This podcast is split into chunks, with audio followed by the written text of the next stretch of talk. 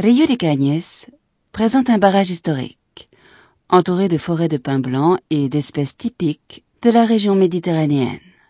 Le lac de barrage, très bien intégré dans le paysage, constitue un espace bucolique à proximité de destinations très attrayantes telles que le château-monastère de Saint-Michel d'Escornalvao de la fin du XIIe siècle, situé sur la colline de Santa Barbara. Son bon état de conservation se doit à la restauration exécutée par Edward Toda au début du XXe siècle.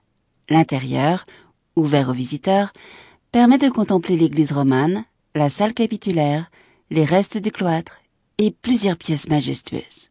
Les alentours offrent la possibilité de suivre plusieurs itinéraires à pied, tels que la promenade le long du sentier dels Frares. À quelques kilomètres, Villanova d'Escornalvao se caractérise par l'église de Saint Joan du XVIe siècle et par son centre historique compact.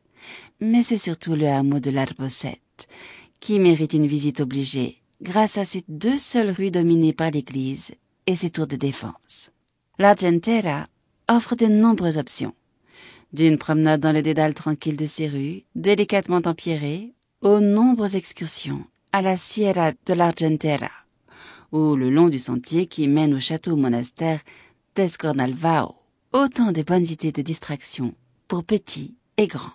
Duesaigües nous offre l'occasion d'admirer les deux ponts monumentaux en pierre construits en 1893 pour permettre au train de surmonter les dénivellations de la zone.